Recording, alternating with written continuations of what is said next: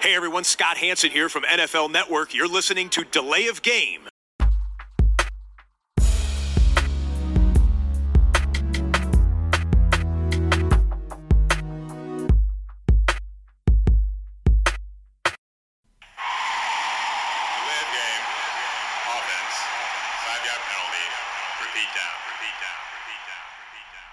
Hallo und herzlich willkommen. Wir sind die Layoff Game der Football Podcast. Dienstagabend, Episode 198.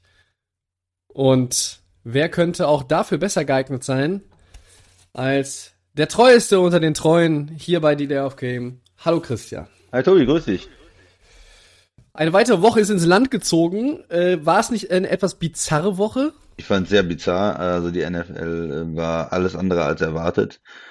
Wenn wir gleich mal über ein paar Spiele sprechen, aber es war schon äh, nicht vorherzusehen, äh, zum Teil die Ergebnisse. Ja, äh, was aber immer vorhersehbar ist, dass an dieser Stelle die Bierfrage kommt. Deshalb verlieren wir gar keine Zeit und machen mal eins auf, ne? Ja, es, es wird langsam äh, eine bestimmte Jahreszeit. Ich habe, es wird langsam Richtung, äh, es geht langsam Richtung Winter und ich habe das Füchschen Weihnachtsbier hier.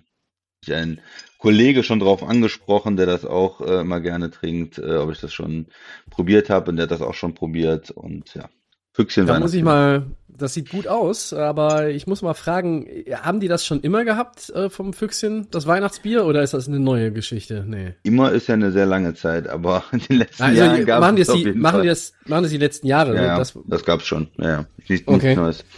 Dann ist das vielleicht an mir vorbeigelaufen. Ich habe heute mal wieder ein IPA am Start, Behind Blue Eyes von Frau Gruber. Ähm,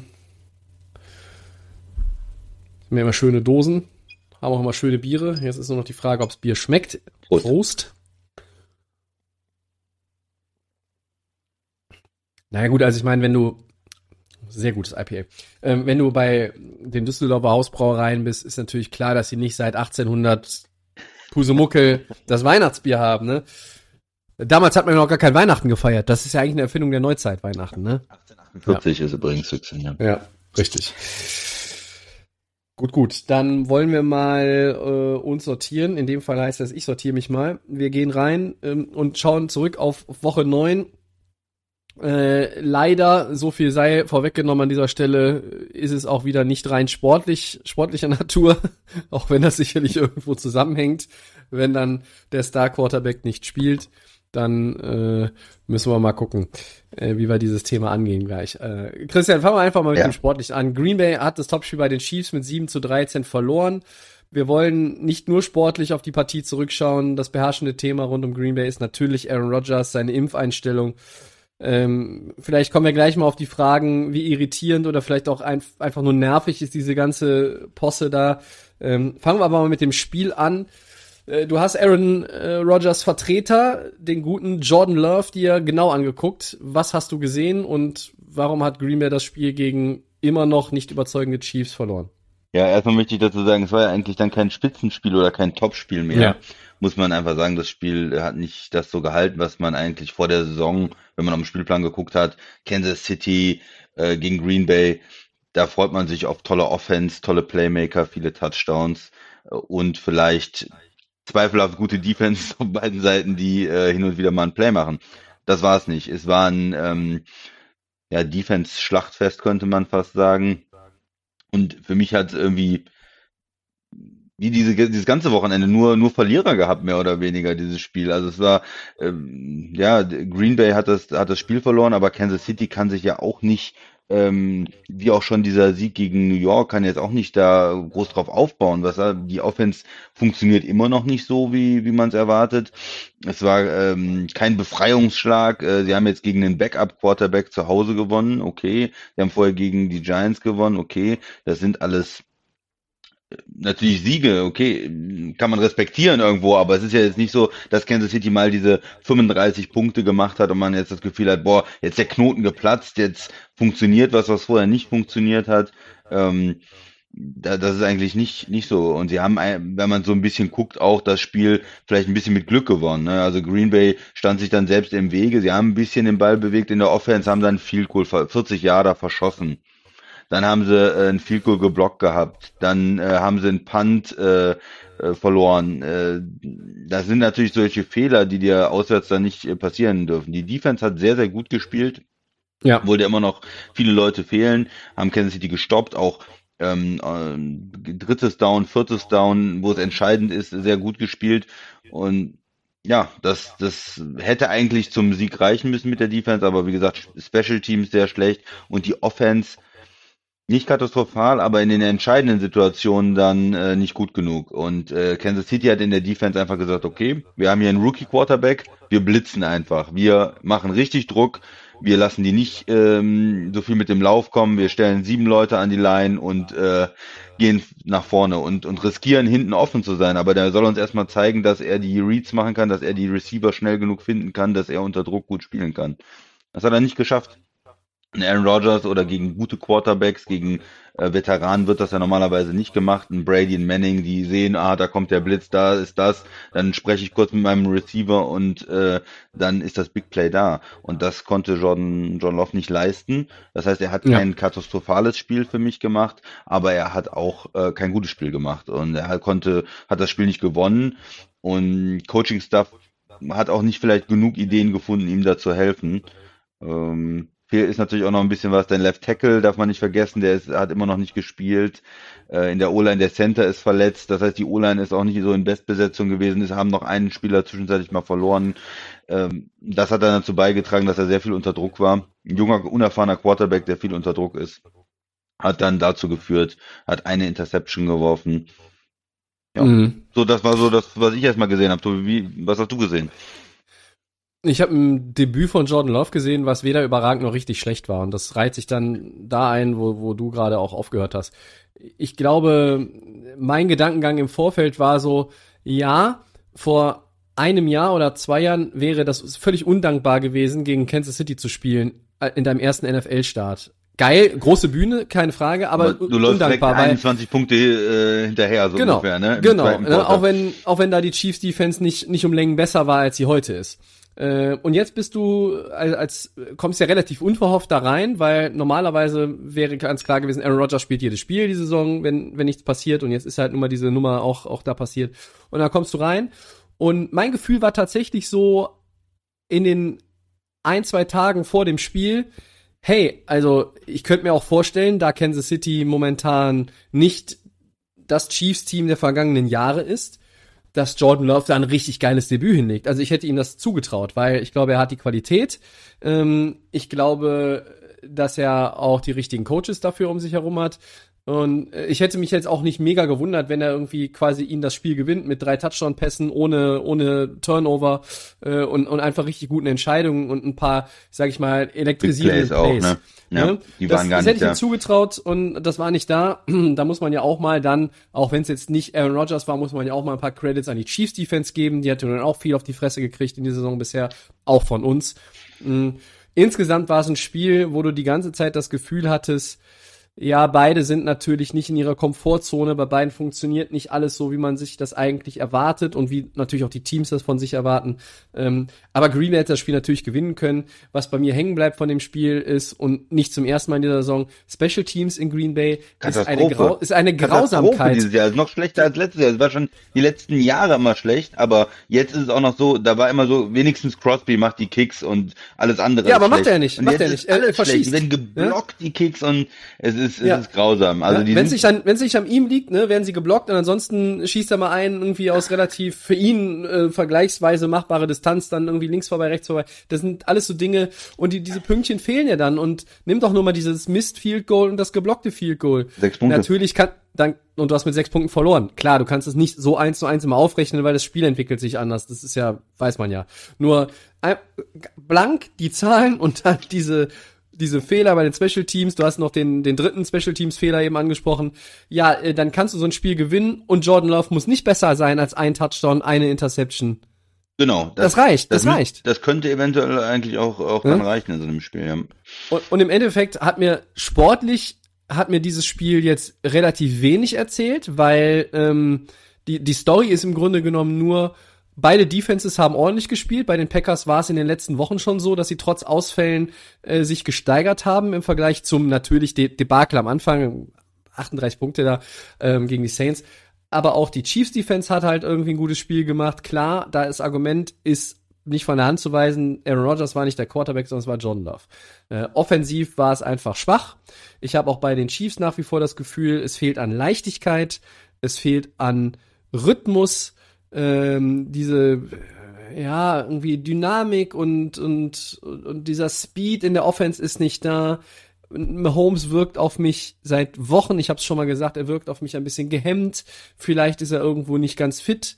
Ähm, weiß ich nicht, vielleicht ist er auch nachts zu oft wach, um die Windeln zu wechseln. Ne? Also er und Brittany haben ja, glaube ich, auch äh, seit einigen Monaten ein Kind.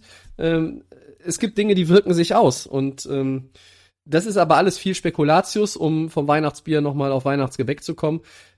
Ich glaube, dieses Spiel lässt einen jetzt irgendwo im luftleeren Raum, wenn es darum geht, wie ordnest du das von hier an weitergehend sportlich gesehen ein. Weder für genau. die einen noch für die anderen. Ja, also wie gesagt, als Kansas City kannst du dich jetzt nicht super gut fühlen. Ah, Green Bay geschlagen, weil du eigentlich wieder nur so ein knappes Ding gewonnen hast und die Offense nicht so richtig in Fahrt kommt. Und umgekehrt, Green Bay, ähm, ja, du hast die Defense sieht ganz gut aus. Du hast in der Division und in der NFC Luft. Du hast jetzt auswärts gegen ein AFC-Team verloren, ist vielleicht auch nicht so schlimm. Aber mit dem Special Team, das macht einem schon Sorgen. Tobi, du wirst. Das macht einem, ja. schon Sorgen. Und dieses Spiel kann, können die Packers eher sogar verschmerzen zu verlieren als die Chiefs. Wenn man mal ja. auf den blanken ja. Rekord guckt, wenn die Chiefs jetzt wieder unter 500 äh, rutschen, dann bleiben die Diskussionen noch heißer. Sie, also sie bleiben ja da, die Fragen sind nicht weggewischt äh, auf der Tafel steht immer noch, was ist eigentlich mit den Chiefs los und die Fragen sind nicht beantwortet. Und trotzdem haben sie dieses Spiel gewonnen. Sie halten damit auch Schritt in einer Division, die aktuell tatsächlich ja vier Teams beheimatet, die äh, eine positive Bilanz haben. Das, das ist ja auch in der, in der AFC West vielleicht jetzt nicht unbedingt so zu erwarten gewesen. Ähm, von daher ganz, ganz wichtiger Sieg. Und für die Packers, ja, ähm, abhaken. Man hat ein paar Erkenntnisse zum er ist ja nicht mehr Rookie Quarterback, aber zum, zum First Round äh, Pick der, des der letzten Jahres jetzt ja. bekommen. Und jetzt muss man mal schauen, wie das weitergeht. Äh, Jordan Love wird, da besteht kein Zweifel, wenn Aaron Rodgers nicht mehr für die Green Bay Packers spielt, äh, wird er der Mann sein, zumindest für ein Jahr. Sie werden sich den über einen längeren Zeitraum angucken und schauen, ob er der Franchise Quarterback sein kann und, und sein wird, den man dann natürlich braucht. In Green Bay Quarterback ist ja äh, traditionell einfach auch über einen langen Zeitraum immer, ne? Brad Favre, Aaron Rodgers. Äh, also wir haben, solange wir Football gucken, Christian, haben wir zwei Starting Quarterbacks in Green Bay so wirklich gesehen, ja. während wir bei anderen Franchises 20 bis, bis 25 gefühlt schon hatten. Ähm, Kontinuität ist da natürlich auch groß geschrieben. Und da wird man dann schauen, wie es weitergeht. Ähm, aber das alles beherrschende Thema in Green Bay, blöd für die Jungs, die auf dem Spielfeld standen, war nun mal leider Aaron Rodgers und der positive Corona-Test. Und nicht nur das und sein Ausfall, sondern einfach, wie es dann danach weiterging und was er in der äh, Pat McAfee Show da alles auch äh, abgelassen hat. Übrigens war er da heute wieder. Da können wir gleich nochmal irgendwie kurz, kurz drauf eingehen. Ja. Oh Gott. Ähm, wie hast du denn diese ganze Nummer gesehen? Also die, die Attribute oder die, die, die, äh, die Wörter, die wir mal so reingeworfen haben, irritierend, nervig. Äh, was fällt dir als Adjektiv vielleicht so als erstes ein? Ja, wo, wo fängt man da an? Ähm, das hat natürlich erstmal, mh, äh, muss man, muss man so ein bisschen die, die Geschichte dazu erzählen. Also erstmal grundsätzlich ist es ja jedem, jedem freigestellt, ob er sich impfen lässt oder nicht, natürlich. Ähm, wobei ich persönlich fand das äh, bei mir eine sehr, sehr gute und nützliche Sache und bin eigentlich immer grundsätzlich pro Impfen. Habe da sehr viele gute Erfahrungen gemacht und denke auch, dass die Impfstoffe in der westlichen Welt äh, sicher sind und dass es da sehr viele positive Effekte über die Jahre gab gegen verschiedenste Krankheiten. Gut. Jetzt äh, in der NFL ist es so, dass ja auch eine Menge Druck auf die Spieler ausgeübt wird, äh, sich zu impfen. Das muss man schon sagen. Geimpfte haben es halt sehr viel leichter. Ähm, man kennt das ja hier vom, vielleicht vom Restaurantbesuch oder von anderen Dingen, aber da geht's halt um den, die tägliche Arbeit. Die Geimpften haben andere Protokolle, die können, ähm, haben da mehr Möglichkeiten, die anderen, die nicht geimpft sind, die müssen dauernd getestet werden und müssen sich bestimmt verhalten, müssen separat reisen und tausend andere Sachen. Gibt's halt äh, nach der, nach dem, äh, gibt's ein riesiges Protokoll drüber. Und was jetzt bei Aaron Rodgers die, die Rolle spielt, ist, äh, er ähm, hat sich, äh, ist ja positiv getestet und war dann halt in dem Protokoll für Ungeimpfte und das hat dann erstmal zu Irritationen geführt, weil er letztes Jahr auf, ähm, oder dieses Jahr im Sommer äh, gesagt hat, auf einer Pressekonferenz, ähm, ist er gefragt worden und ob er geimpft ist und äh, da hat er gesagt, ja, ich bin immunisiert, ja, ich bin immunisiert. Und das haben alle dann so verstanden, dass er, geimpft ist. Er meinte aber in seinem Verständnis was ganz anderes damit, sondern weil er hat ein Alternativ Programm gemacht. Ich sage jetzt mal was ähm, Alternativmedizin, Heilpraktiker, der hat da seine Berater ähm, und hat ähm, das so für sich gesagt, okay, ich habe da verschiedene Sachen gemacht und bin jetzt immunisiert gegen das Virus. Hat der NFL das vorgestellt und die haben gesagt, naja, das ist wissenschaftlich nicht haltbar, das akzeptieren wir nicht. Wenn wir von geimpft sprechen, meinen wir auch geimpft und zwar die zugelassenen Impfstoffe und nicht, was du ja. dir überlegt hast. Und das Ganze kam jetzt erstmal raus und ähm, dann kommt natürlich noch, dass Aaron Rodgers da sehr, fand ich, sehr selbstbewusst aufgetreten ist und gesagt hat, naja, ähm, er äh, geht damit ähm, offensiv um und hat versucht, das alles dann zu rechtfertigen und ähm, ja, tut sich aus meiner Gesicht, äh, Sicht damit nicht unbedingt gefallen, weil es dann natürlich sehr, wenn man von einer wissenschaftlichen Basis abrückt, es war jetzt noch nicht große Verschwörungstheorie, aber es war auch schon eine Menge falsche Aussagen, sachlich nicht ganz korrekte Aussagen und ähm, ein bisschen verschroben war das Ganze schon, was er da gesagt hat. Und ja, braucht man als Green Bay-Fan, ich brauche es nicht, e-, ehrlich gesagt. Ich hätte mir gewünscht, er ist geimpft und das ganze Theater ist nicht da. Ähm, muss immer ein bisschen vorsichtig sein, weil klar, er kann, er kann das frei entscheiden, ähm, wie er das macht und ähm, ja, jetzt muss er halt mit den Konsequenzen dann leben, dass er, weil er halt grundsätzlich in einem anderen Protokoll ist, was vereinbart worden ist zwischen der NFL und der, der Spielergewerkschaft und das hieß auch, dass er das Spiel auf jeden Fall aussetzen muss, auch wenn es nicht äh, stark bei ihm ist und dass er bis nächsten Samstag auf jeden Fall erstmal raus ist und äh, dann wird das Ganze sich angeschaut, ob er dann wieder spielen darf. Tobi, was sind so deine Gedanken dazu? Ich hoffe, das war jetzt nicht zu viel. Nein, überhaupt nicht. Ich, äh, wenn es um, um Packers geht, dann ist ja deine Redezeit quasi immer im Unendlichen, so wie bei mir bei den Rams. Das ist ja äh, der Vorteil, den wir in unserem eigenen Podcast uns ja auch rausnehmen können. Nein, äh, ich habe ganz, ganz viele Gedanken dazu und ich bin auf verschiedene Art und Weise immer noch, auch jetzt nach einigen Tagen, irritiert, genervt, um nochmal die, äh, diese Adjektive aufzugreifen und verstört und einfach auch verärgert. Also äh, ich meine, ich bin ja auch, sehe die Packers ja auch gerne, ist jetzt auch kein Team, wo ich sage, ach, die gehen mir irgendwo am Arsch vorbei. Ähm, aber einfach sehe ich das auch aus, aus Sicht eines Football-Fans. Ich möchte, ich sage es ja auch immer bei Verletzungen, ich möchte gerne die besten Spieler sehen in der NFL. Finde es mal schade, auch so mit Derrick Henry, wenn er dann ausfällt oder wer auch immer das ist. Und hier finde ich es, Ah, mich hat mich hat ganz ganz viel auch an diesen Aussagen in der äh, McAfee Show letzte Woche gestört. Ähm, weil, also erstmal hat ja Rogers dann ähm, sich hingestellt und gesagt, ja, wenn ich im August auf dieser Pressekonferenz, wenn es halt eine Follow-up-Question gegeben hätte, nachdem ich bin immunisiert, dann hätte er das klargestellt. Und das glaube ich ihm schon nicht. Weil, das glaube ich ihm schon nicht. Ich glaube diesem Mann äh, auch nicht mehr so wahnsinnig viel. Äh, die ganze Posse in der Offseason mhm. spiele ich noch und Respekt für die äh, in der Organisation fehlt mir. Und ich meine, klar, er hat immer, er hat immer seine Punkte. Er hat auch jetzt sicherlich ist ja jetzt auch nicht so, er sagt zehn Sätze und alle zehn sind falsch, mhm. um Gottes Willen. Du sagst es erstmal grundsätzlich richtig, jedem Spieler, genau wie in jedem anderen Bereich des Lebens, ist es freigestellt, machst du das oder machst du das nicht. Aber er geht quasi als mit den in Anführungszeichen Privilegien eines geimpften Spielers in der National Football League ins Gebäude rein. Pressekonferenz ohne Maske. Ähm, er geht mit Teamkollegen aus, ohne Maske. Ähm, das, er macht also quasi genau die Dinge, die eigentlich nur die Leute machen sollen, die vernünftig geimpft sind. Wenn die NFL das aber nicht bestraft, beziehungsweise auch ihn irgendwo dann am Ende möglicherweise ja eingestuft hat als geimpften Spieler, muss man ja auch die Liga mal in Frage stellen. Das kommt ja noch auf einem anderen Blatt Papier, beziehungsweise eher schon in einem anderen Buch. So viel kann man Hätte die Thema Liga ja nicht schon vorher, äh, nicht bei erst bei dem positiven Test, sondern nach Woche drei, wenn der sieht, äh, der macht eine Pressekonferenz ohne äh, ohne Mundschutz dann sagen müssen, mal, du bist doch offiziell gar nicht geimpft. Verwarnung an die Packers Organisation oder an Aaron Rodgers oder an beide. Aber die haben das erstmal alles so laufen lassen. Und dann, äh, ja, da fragt man sich auch, wo ist die Führung der Liga? Aber der Commissioner hat natürlich auch nichts dazu gesagt. Der duckt sich natürlich auch weg. Ähm, und da haben sie ihn einfach mal so laufen lassen. Ne?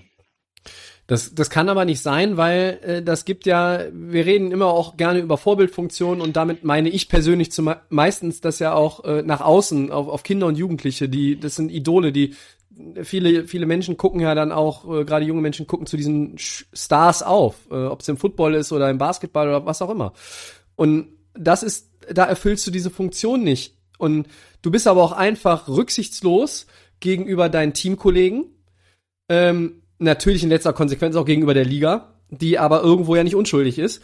Und du, du blockierst auch irgendwo oder, oder gefährdest auch die Ziele der Organisation. Ja. Du willst hier einen fucking Super Bowl gewinnen. Du hast alle Scheißteile zusammen mit einer, einer geilen Offense, einem richtig guten Coach, der, der äh, irgendwie in, in jungen Jahren, der, der bricht hier alle oder fast alle Rekorde. Ich habe dir neulich mal irgendwie so eine Statistik geschickt. Matt LaFleur 33-7 in seinen ersten 40 Spielen. Das hat in der Geschichte der Packers irgendwie nur ein anderer Coach geschafft. Und da gab es halt einige gute, wie man weiß. Ähm, nach dem einen ist ja sogar die Trophäe benannt worden, die es am Ende zu gewinnen gibt. Also das, ich merke jetzt schon wieder, dass ich irgendwie in meinen Gedanken auch hin und her springe, weil mich das auf so viele verschiedene Art und Weisen einfach beschäftigt und du an ganz, ganz vielen Stellen einfach den Hebel ansetzen kannst und sagst, hey, also hierüber müssen wir jetzt mal reden. Und dann denkst du, darüber müssen wir reden. Und das fällt mir auch noch ein. Und ich finde es einfach, ich finde es einfach scheiße, wenn du, wenn du so egoistisch dich verhältst, gerade auch im, als Mannschaftssportler. Äh, wir reden hier nicht über einen, einen Boxer oder ähm, oder einen Tennisspieler, ja, der irgendwo als Einzelkämpfer unterwegs ist, sondern wir reden über Mannschaftssportler, über einen die wichtigste Position im, im Mannschaftssport überhaupt. Das ist wichtiger als ein Goalie in der NHL für mich. Das ist wichtiger als ein Center in der NBA oder ein Point Guard. Das ist wichtiger als ein Shortstop im Baseball oder ein First Baseman. Quarterback im Football in der NFL eine wichtigere Position im Sport gibt, gibt es nicht. Und dann bist du, sorry Christian, dann bist du so ein Quertreiber als Aaron Rodgers, der den Erfolg der Franchise aufs Spiel setzt. Da muss ich ganz ehrlich sagen, wenn die Packers den morgen rausschmeißen, würde ich sagen, schade, ich habe den immer gerne spielen sehen, aber irgendwo ist jetzt auch mal Schluss. Machen sie nicht. Machen sie nicht. Ja. Sie wollen mit dem gewinnen, ja, und, und man hat sich da nochmal zusammengerauft. Äh, und ich wäre auch anstelle des, äh, des Trainerstabs, äh, General Manager, Teamkollegen, bis hin zu den Fans natürlich. Ich wäre einfach nur komplett enttäuscht. Ich bin's ja sogar auch, äh? aber ich, wenn man in dieser Organisation arbeitet, muss man einfach bitter enttäuscht sein, weil und letzten Endes, und das haben ganz, ganz viele Medienvertreter, seriöse Medien, wir reden hier von seriösen Medien, ja, also LA Times, New York Times, habe ich viel quer gelesen die letzten Tage. Aaron Rodgers hat gelogen. Unter dem Strich hat er gelogen. Und damit, damit hört's ja schon auf. Du kannst nicht wieder, da kommen wir zur Vorbildfunktion und auch mit dem, was du einfach in Green Bay dieses Jahr reißen willst, du kannst nicht hingehen und dann letzten Endes lügen. Das ist einfach, das geht nicht. Ja, alles andere bleibt dir wirklich ihm überlassen. Ja, dann soll er doch die homöopathische Behandlung äh, machen. Wie, wie kann man übrigens auch auf Joe Rogan hören, äh, den äh, den Radiomann oder was er macht? Das ist auch so ein so ein Vogel mit mit merkwürdigen Ansichten. Ja. Ja, äh, da kannst du dich ja besser mit mit nee, ich sag's jetzt nicht, kannst du nicht, weil die die mir jetzt einfallen, die Namen hier aus Deutschland sind ja auch nicht besser, beziehungsweise aus Mallorca. Der wohnt ja gar nicht in Deutschland. Ähm, also ich find's einfach Wahnsinn. Ich finde es ähm, auch, auch traurig und ähm, jetzt am Ende wird er äh, möglicherweise am Sonntag gegen Seattle, wenn die auch dann Russell Wilson übrigens ja zurückbekommen, Toll. wird er dann äh, wieder spielen und ohne Training. Ich meine, das macht Aaron Rodgers, glaube ich, nix, zehn Tage nicht trainiert zu haben, wenn er körperlich fit ist und er kriegt grünes Licht zum Spielen. Kann ich von ihm auch erwarten, dass er ein gutes Spiel macht. Dafür ist er einfach zu talentiert. Ähm, aber auch die Kommentare heute, da will ich noch mal ganz kurz drauf eingehen mit zwei, drei Sätzen. Ähm, ja, ich, ich habe erkannt, ich bin ein Vorbild für viele Leute äh, und ich möchte, möchte ganz klar äh, hier auch bekannt geben, dass ich einige Kommentare oder Aussagen gemacht habe, ähm, die die Leute falsch verstanden haben, etc. pp. Ich bin Athlet, ich bin kein Aktivist, bla bla bla. Was ich aber hier zum Beispiel auch in dem Text, den ich jetzt hier gerade äh, bekommen habe, nicht sehe, ist eine Entschuldigung. Hm.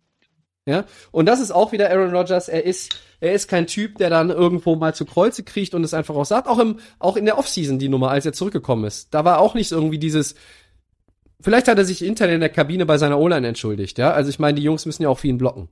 Ja? Und da reicht's vielleicht nicht jedem irgendwie eine, eine Rolex mal eben zu schenken oder ein Auto, wie das viele Quarterbacks mal machen, irgendwie als Dankeschön. Da muss halt ein bisschen mehr dann auch sein. Einfach auch mal das Wort. Ähm, und ich bin, ich bin mega angepisst über diese ganze Nummer.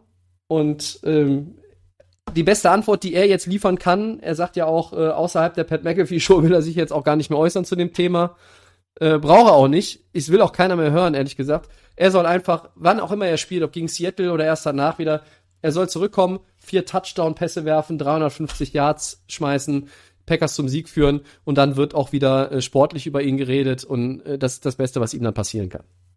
Ich habe noch zwei, zwei Punkte zu dem Thema. Eins, was ich halt immer schade finde, ist, wenn Leute wie er jetzt sagen dann, ich möchte das nicht, das aber dann nicht sauber irgendwo, du hast gesagt, er hat dann gelogen in der Presse, er hat nicht sauber kommuniziert und dann auch mit den Begründungen, dann wird es halt schnell so, dass man es nicht mehr akzeptieren kann, weil es dann einfach manche Aussagen sachlich falsch sind und ähm, unwahr sind und in, in ja, Hirngespinste oder Verschwörungen oder irgendwas anderes reingehen. Ne? Man kann ja, kann ja vielleicht äh, das, das ablehnen, ähm, aber ich habe bis jetzt halt keine vernünftigen äh, Begründungen gehört. Das sind meistens, geht's dann relativ schnell in Hirngespinste oder in unsachliche und, und nicht wissenschaftliche ähm, Ideen. Und das andere, ähm, was, was ich noch sagen wollte, ist natürlich jetzt ein bisschen für die Packers-Organisation schade, dass man das Spiel verloren hat, dass der Backup-Quarterback auch relativ schlecht gespielt hat, weil dann ist man natürlich wieder ein bisschen abhängiger, auch wenn man so über das nächste Jahr nachdenkt. Und das andere, mhm. du hast noch gesagt, er setzt auch den Erfolg aufs Team, äh, vom Team aufs Spiel. Ne? Äh, da ist für mich Temper einfach so. Wie, wie war es in Temper? Es ist Tom Brady. Tom Brady will Titel gewinnen, Titel gewinnen, Titel gewinnen. Alle sind geimpft. Alle sind 100 Prozent. 100 Prozent. Weil gar ja. keine, gar keine Diskussion. Einfach da komm, Impfstoff rein, fertig, alle fit, die spielen gut die Saison wieder, aber da kann auch nichts passieren, da gibt es nicht diese, diese Probleme. Wenn dann einer vielleicht doch sich ansteckt und das natürlich kann es einen Impfdurchbruch geben, steckt sich jemand an, aber alle anderen können dann spielen und da ist natürlich dann, eine, ja. alle haben das dafür getan, für den Erfolg und das ist für mich, so gewinnt man Super Bowl. Tom Brady, genau. Team. Und Aaron Rodgers hat halt auch bis jetzt nur einen Super Bowl gewonnen. Es ist halt auch, du hast es gesagt, in der Offseason diese Diva-Geschichte und man muss auch nochmal dran erinnern, wie der letzte große Quarterback aus Green Bay gegangen ist. Es war ein, ah, ich gehe in Rente, nee, ich komme doch nochmal, ich gehe in Rente, ah, ich möchte spielen, ich möchte nicht spielen und hinterher in einem großen Streit. Mhm. Ich hatte eigentlich gehofft, dass das nach dem Sommer ähm, zu vermeiden ist, dass sie einfach noch ein Jahr, ähm, dass er ein, ein Jahr noch bleibt und dann geht es vielleicht auseinander. Aber nach dieser Aktion jetzt wieder bin ich schon auf die nächste Offseason gespannt, weil weiß ich nicht, mhm. was dann passiert. Ja, möglicherweise wieder Hikak und er kommt äh, 2022 nochmal zurück. Alles möglich. Also bei Aaron Rodgers muss man mit allem rechnen und das ist aktuell leider ja nicht im positiven Sinne gemeint. Und noch ein Nachtrag, wenn du, wenn du geimpft bist, dann kannst du dich mit zwei negativen Tests innerhalb der nächsten fünf Tage ja quasi wieder frei äh, machen und spielen. So, ja. und, und das ist es ja schon. Also wenn Tom Brady jetzt irgendwie positiv getestet wird äh, an einem Dienstag und der, ne, dann, und, weiß ich nicht, also Sonntag, ja. Dienstag bis Sonntag sind fünf Tage, ist eng, aber der könnte halt dann, ne, äh, und in Tampa ist halt nicht nur Tom Brady die treibende Kraft, sondern ich glaube auch Bruce Arians, der als Head Coach ähm, von den Spielern sehr gemocht wird und er hat ja auch gesundheitliche Probleme und da macht man es auch ein Stück weit, glaube ich, für den Headcoach und nicht nur, weil einem Brady in den Arsch tritt. Äh, ja. Also, äh, ja, aber du hast recht, das ist ein völlig anderer Ansatz natürlich, ne? Ja. Komm, wir sprechen ähm, nochmal über die anderen Spiele, bevor wir nur über ja, reden. ich habe eine Sache also, auch noch bei, bei Twitter bekommen, die muss ich dir noch ja. vorlesen, weil die Frage geht quasi an dich. Ah, oh nein. Ähm, hat Christian sich vor seiner Impfung die Research von Aaron Rodgers angeschaut, um eine informierte Entscheidung zu treffen. Nein. Ja.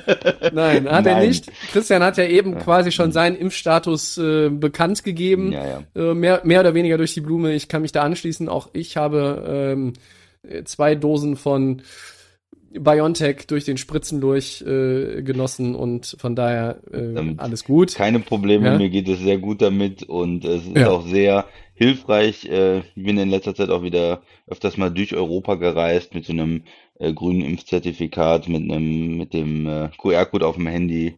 Äh, macht das, ja. das Leben äh, sehr einfach und äh, ich bin durchaus auch bereit, äh, demnächst äh, geboostert zu werden. Ja. Ja, würde ich mich auch nicht gegen sträuben. Äh, ja, Trotz das Aaron vielleicht noch Rodgers. an der Stelle, an der Stelle zu dem Thema. Das ist ein schöner, vielleicht auch etwas äh, ja, zum Schmunzeln anregender Abschluss. Und jetzt gehen wir äh, wieder zurück zum Ernst äh, von Woche 9, weil, weil für die Favoriten gab's da, oder einige Favoriten gab's da nicht viel zum Schmunzeln, Christian. Nee. Also äh, gleich mehrere Favoriten beziehungsweise Playoff-Kandidaten verlieren nämlich in Woche 9. Äh, Wie kam es denn dazu und was war denn auch das Überraschendste? Ich schmeiß mal drei Teams in, in den Raum und du sagst mir mal was zu denen. Cowboys, Bills, Rams. Also die Cowboys waren, waren ganz ähm, grausam, muss ich sagen. Die haben 30-0 äh, zurückgelegen bei einem Heimspiel Hause. zu Hause. Die Fans, du hast so richtig gesehen, die Energie ist raus aus dem Stadion und und das ja nicht gegen eine ähm, ein Top-Team, sondern gegen die äh, zu dem Zeitpunkt 4-4 Broncos, die nach einem starken ähm, Saisonauftakt äh, äh, vier von fünf Spielen dann verloren hatten.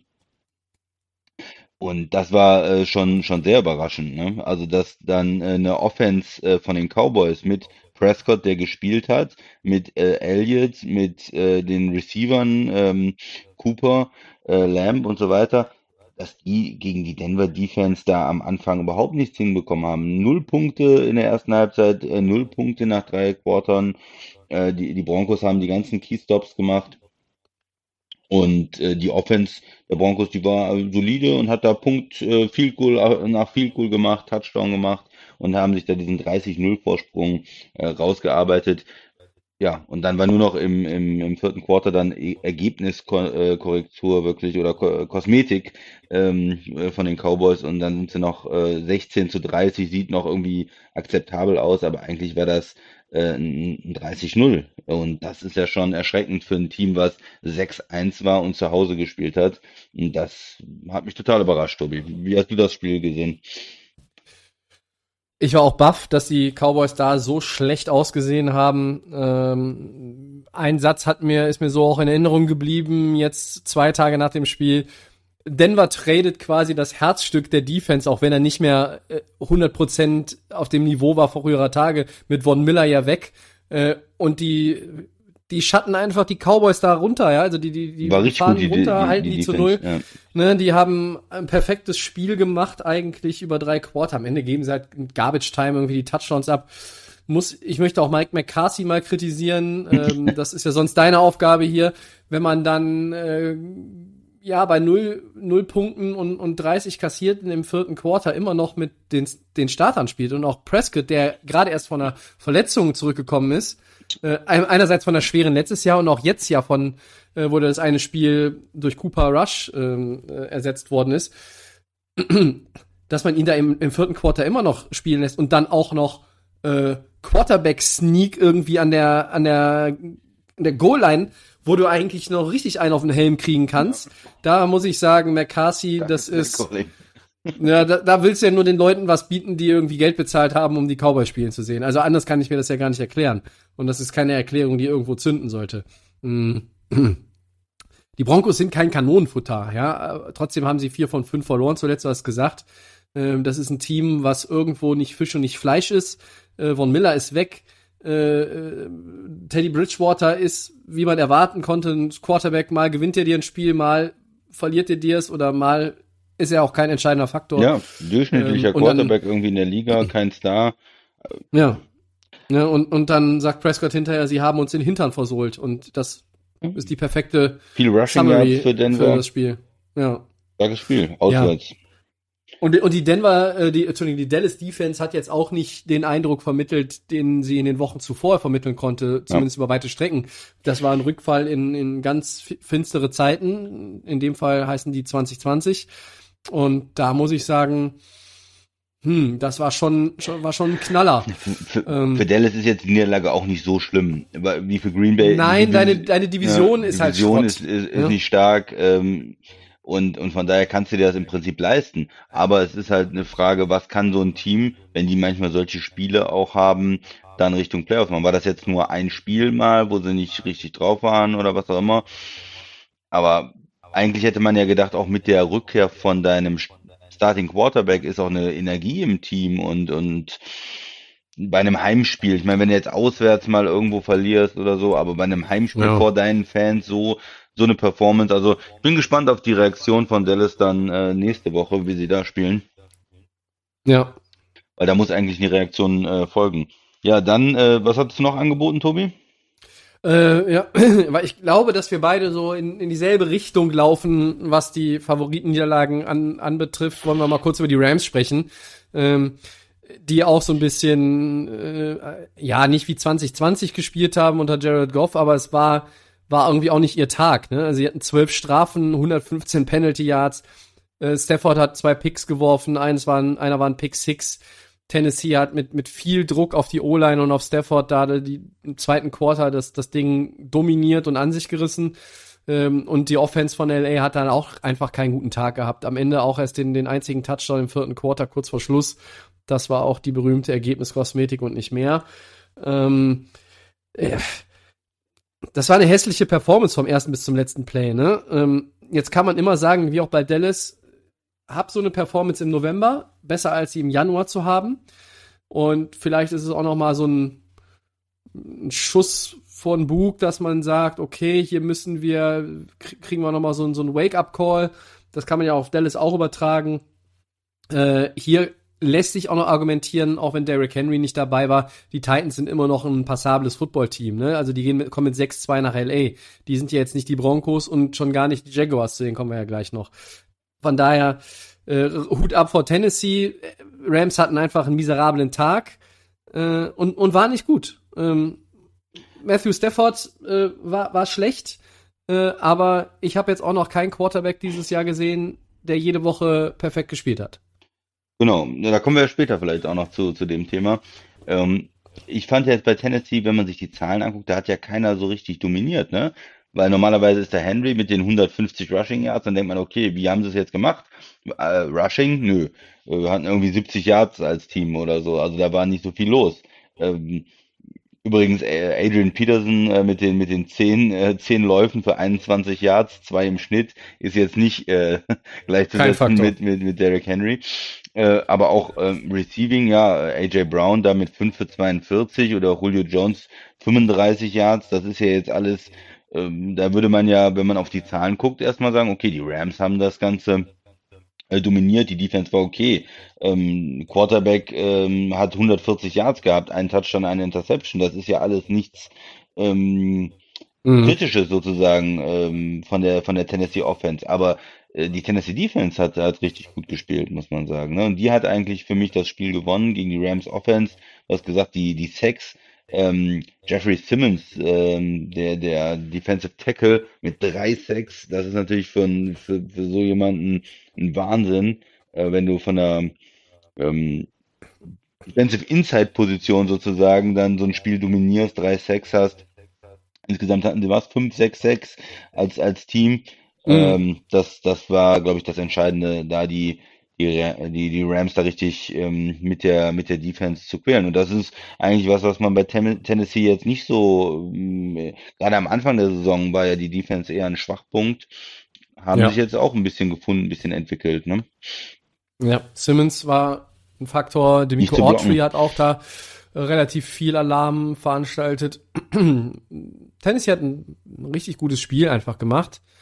Ähm, wie du sagst, ohne dass irgendwo einer in der Offense jetzt herausragte, aber das war auch gar nicht nötig, weil du- sie dann auch vorne waren ab, ab früh im zweiten Quarter. Und wenn du von vorne spielst äh, als Tennessee Titans, das ist, das ist natürlich klar, jedes Team führt gerne und, und dann spielt sich leichter. Aber bei Tennessee ist es für in meinen Augen halt letzten Jahre noch auffälliger. Wenn die vorne liegen, sind die einfach in ihrem Flow, dann sind die in ihrem Rhythmus, ähm, dann, dann können die, können die weiterhin da die Impulse setzen, wo sie sich das auch irgendwo vorgestellt haben. Hier mit der, De mit der Defense einfach an, an diesem Spiel.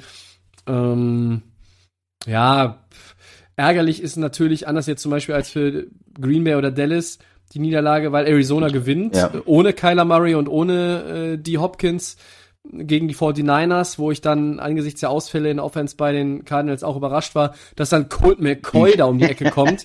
Ja, aber gegen die, ge- Entschuldigung, mal ganz kurz. Entschuldige bitte, Colt McCoy, natürlich, wer sonst? Ja, äh, eigentlich, eigentlich sollte ich ja nicht überrascht sein, weil wenn ich sehe, wie die 49ers aktuell spielen, äh, auch in ihrer Defense, in der immer so hochgelobten Defense. Da kannst du auch Christian Heckenberg antreten lassen. Der hätte vielleicht nicht so hoch gewonnen für Arizona, aber der hätte es mit Arizona auch gewonnen. Ja, so scheiße waren die Niners auch wieder. Also das nur, das nur mal eben als als Neben äh, Nebenaspekt. Ich glaube, äh, der, das Ärgerliche ist natürlich aus Rams Sicht, wie gesagt, Arizona gewinnt und du hast den ersten direkten Vergleich verloren. Das heißt, du bist ein Spiel plus den direkten Vergleich jetzt hinten. Äh, und bei Dallas führst du die Division an, Green Bay führt die Division an, bist dann auch in einer komfortablen Position erst einmal. Und das ist halt hier der Unterschied. Aber im Endeffekt, wenn man alles zusammennimmt, verdiente Niederlage für die Rams. Man hatte zu keinem Zeitpunkt das Gefühl, dass sie das Spiel gewinnen können. Also ab dem zweiten Quarter. Ich hatte das irgendwie, das, das war, das wirkte wieder so ein bisschen, ja, wir haben jetzt einen anderen Quarterback, aber irgendwie wissen wir jetzt wieder nicht so recht, wie wir uns hier rausmanövrieren sollen. Und ja, dann ist das einfach auch, hat sich das so potenziert und dann, dann kam da auch nicht mehr genug. Und so. Kannst du nur abhaken, kannst jetzt sagen, okay, wir haben aufgezeigt bekommen, wo wir dran arbeiten müssen. Sie haben es auch in der zweiten Halbzeit zum Beispiel besser gemacht. Äh, dann war es so ein bisschen das Jared Goff-Spiel. Sie haben dann äh, Stafford immer zu diesen Rollouts animiert, äh, so dass er dann, äh, also mit dem Bootleg auch, dass er dann nach außen geht und die D-Line quasi seitwärts sich orientieren muss von mhm. Tennessee mhm. und nicht komplett nach vorne gehen kann. Dann hatten sie ein bisschen mehr Rhythmus, da haben sie ein bisschen mehr Yards gehabt. Dann hatte auch äh, Stafford die, die Completions äh, wieder hochgeschraubt und dann kamen sie auch immer mal wieder äh, Richtung Red Zone. Dann haben sie aber auch irgendwo wieder dumme Strafen gehabt, Fehler gemacht, dann gab's nur die Field Goals und so bist du dann am Ende ein verdienter Verlierer. Ähm, ist es ein Beinbruch? Nein. Die Art und Weise ist ein bisschen blöde gewesen. Äh, das kannst du aber auch bei Dallas sagen und das kannst du zum Beispiel auch, um sie jetzt nochmal reinzunehmen, bei Green Bay sagen. Ähm, eine ganz andere Geschichte sehe ich persönlich bei dem Spiel von Buffalo, Christian.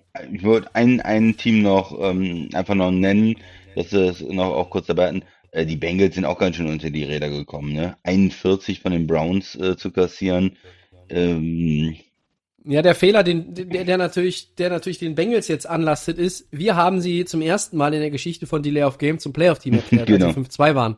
Und jetzt geht alles in die Grütze. Direkt mal zwei äh. verloren, ja. Also ähm, äh, es ist immer noch so die O-Line ähm, lässt viel zu viel Druck zu auf, auf äh, Burrow. Der hat zwar ordentlich gespielt und die Offense hat auch ähm, am Anfang der Saison die, die Wide Receiver gut eingesetzt, aber die O-Line ist einfach noch ein Riesenproblem. Gut, das passiert vielleicht auch, wenn du einen Receiver nimmst anstatt einen Tackle. Das war ja die große Diskussion.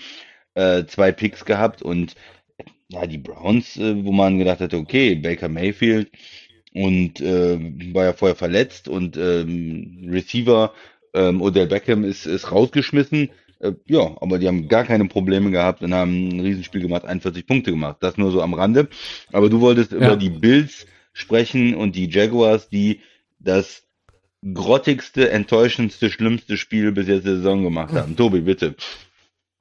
Ja, Endstand 6 zu 9 aus Sicht der Buffalo Bills und mm, es kann ja auch mal einfach ein Low-Scoring-Game geben in der NFL, wo du sagst, es hatte trotzdem irgendwo seinen, seinen Reiz oder seinen Charme. Habe ich hier nicht gesehen. Jacksonville freut sich über den zweiten Saisonsieg. Den dürfen sie auch äh, gerne feiern bis zum Erbrechen und auch noch über das nächste Spiel hinaus, weil die lachen sich am Ende schlapp. Also, dass sie, dass es tatsächlich geschafft haben mit ihrer limitierten Mannschaft, das muss man ja einfach mal so, so festhalten es geschafft haben, Buffalo so in Schach zu halten, ist völlig überraschend gewesen. Die Bills sind sowieso schon vorher im Saisonverlauf nicht offensiv auf dem Level gewesen, auf dem sie letzte ja. Saison waren. Das nur, kann man, glaube ich, sagen. Man sieht das nur so manchmal. Manchmal hatten sie ein gutes Spiel mal, aber. Geht so raus? Ja, ne? aber ja. dann so im, im Overall äh, ist es schlechter als letztes Jahr, muss man sagen. Das, das stimmt, das stimmt. Ich, ich finde, ähm, äh, ja, Josh Allen hat es halt perfekt auch formuliert. Er hat gesagt, wir haben Scheiße gespielt. Und das ist absolut richtig. Er drei Turnover. Gespielt, ja, ja, er hat drei Turnover gehabt. Äh, sie hatten auch viele Strafen. Äh, mitunter habe ich auch nicht so die richtige Einstellung bei einigen auf dem Feld gesehen. Ne? Also sorry, das sind die Jaguars. Klar, die sind, die sind schlecht. Aber du kannst auch nicht als Buffalo Bills dann da hinfahren und denken, die reichen 60 Prozent. Nein, du musst auch gegen gegen schlechte Teams in der National Football League Gas geben. Dir wird nichts geschenkt. Du kannst immer auch mal verlieren, äh, aber du kannst auch äh, bitteschön ein bisschen mehr dran ziehen. Und, und Buffalo hat, hat sich wirklich da gequält und wir haben es überhaupt nichts auf die Reihe bekommen. Das war, äh, das war wirklich, war wirklich ganz, ganz bitter. Äh, Fun Fact war natürlich, äh, zum ersten Mal in der Geschichte der National Football League hat äh, Josh Allen Josh Allen gesackt äh, und auch intercepted. Der Josh Allen der Jaguars. Ähm, ja, auch so ein Spieler, ne, der viele Vorschusslorbeeren hatte, auch sich nie so konstant gut entwickelt hat, hat ein richtig gutes Spiel gemacht gegen seinen Namensvetter. Er hat das ja. so ein bisschen an sich gerissen, war vielleicht die prägende Figur. Und der schönste statistische Fakt zu diesem Spiel ist, Jacksonville gewinnt gegen Buffalo, obwohl sie zwei von 13 bei Third Downs gewesen sind. Äh, Trevor Lawrence hatte 118 Yards. Äh, ja, stark. Stark, ja. Also ich weiß gar nicht, wie, wie Jacksonville das Spiel gewinnen konnte. Nee. Also das lag einfach nicht an Jacksonville.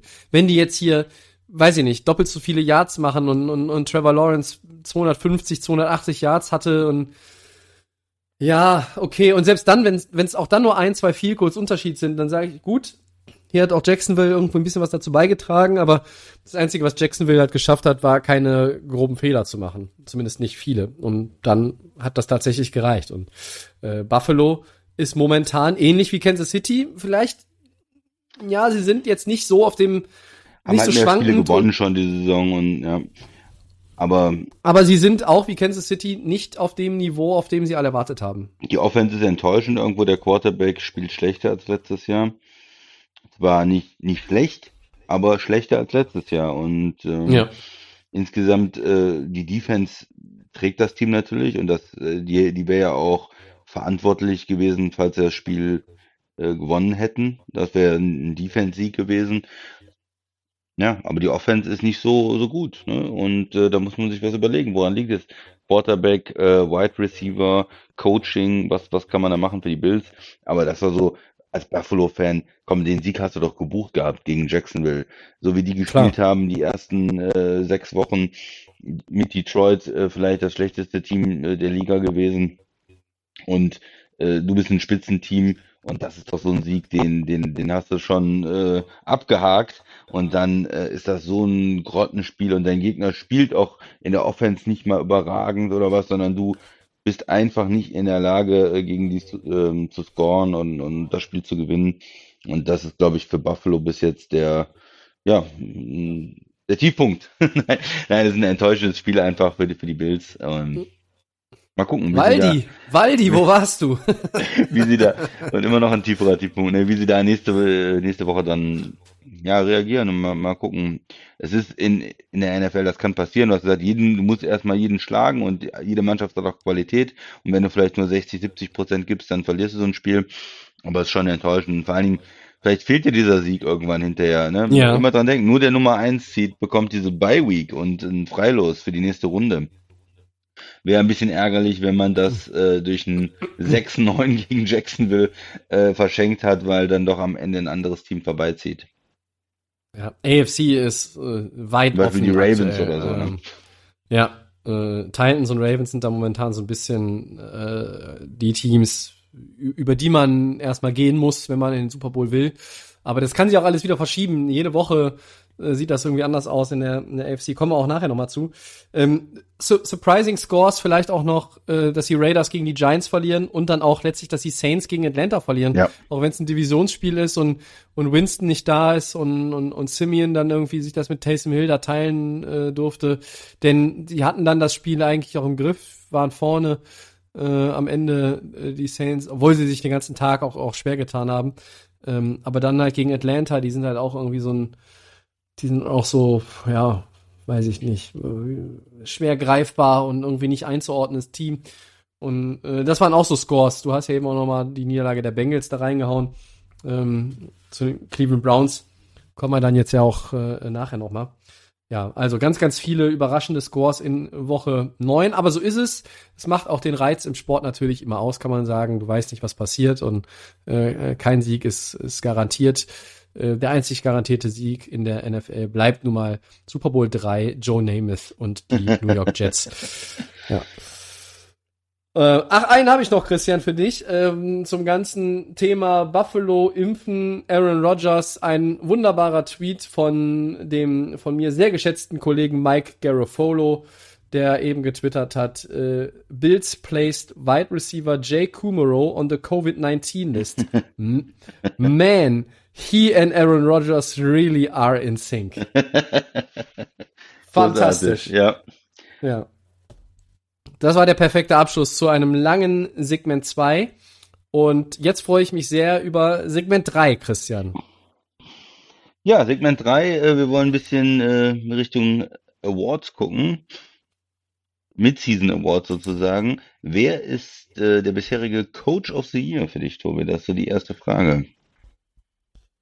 Ja, ähm, ich mach's mal ganz einfach. Es ist für mich John Harbour äh, von den Ravens. Da könnte man sagen, ja, die sind ja auch ein gutes Team. Die sind 6-2. Äh, warum nimmst du den? Ich könnte auch Cliff Kingsbury nennen. Ähm, ich nehme John Harbour, der mit den Baltimore Ravens in die Saison gestartet ist und ganz, ganz viele Hürden erstmal aufgestellt bekommen hat und wegräumen musste. Nämlich die Ausfälle der Running Backs. Äh, J.K. Dobbins, Gus Edwards raus, ganze Saison weg und äh, da war dann so die Frage, wie kann Baltimore das kompensieren? Unter anderem übrigens mit einem Le'Veon Bell Touchdown am Wochenende gegen die Vikings. Den Mann gibt's auch noch. Ja. Der hat den Touchdown auch gefeiert, als wäre es das schwerste der Welt gewesen. Ähm, aber das ist eine andere Geschichte. Also für mich ist John Harbour aktuell der Coach of the Year, weil der hat äh, sein Team zu einer guten Bilanz bisher gecoacht, trotz vieler Ausfälle. Und ja, deshalb nehme ich ihn. Ja, ich finde es relativ schwer, dieses Jahr bis jetzt jemanden zu finden. Äh, Die Bills äh, und, Sean McDermott wär, wären ja auch jemand gewesen, den man hätte nennen können, aber nach so einer Niederlage ist es natürlich schwer.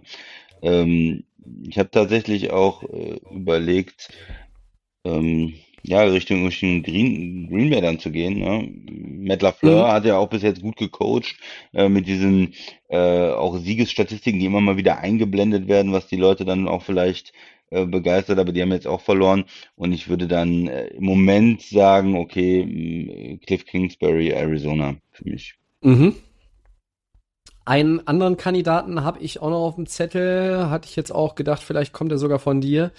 Äh, man muss auch mal wieder Credits an Mike Tomlin verteilen. Die Steelers sind 5-3 mit einem alternden Quarterback, einer grausamen O-Line, äh, einem Ja. fast nicht existenten Passing-Game und ähm, einer Defense, die auch, sagen wir mal, in den ersten, im ersten Saisonviertel nicht auf dem Level war, auf dem alle sie erwartet haben. Aber die Steelers sind 5-3 und schwimmen in dieser AFC North mit. Ja. Und vielleicht äh, zu, zu Kingsbury noch, das ist ja dann so ein Coach, der schon fast auch auf dem Hot Seat war äh, vor der Saison und der Mhm. in einer guten Saison dann natürlich auch äh, viel reißen kann. Also ich weiß noch nicht, ob er wirklich gut, ein guter Coach ist, aber bis jetzt sieht es diese Saison ja zumindest so aus, als wenn er Erfolg hätte. Es ist ja bei den Coaches auch immer so ein bisschen, was die Geschichte dahinter, ne? Wer, wer hat eine, eine gute Geschichte und eine gute Story? Ähm, eigentlich wissen wir, es ist immer Bill Belichick der beste Coach, aber er kriegt halt nicht immer den Award.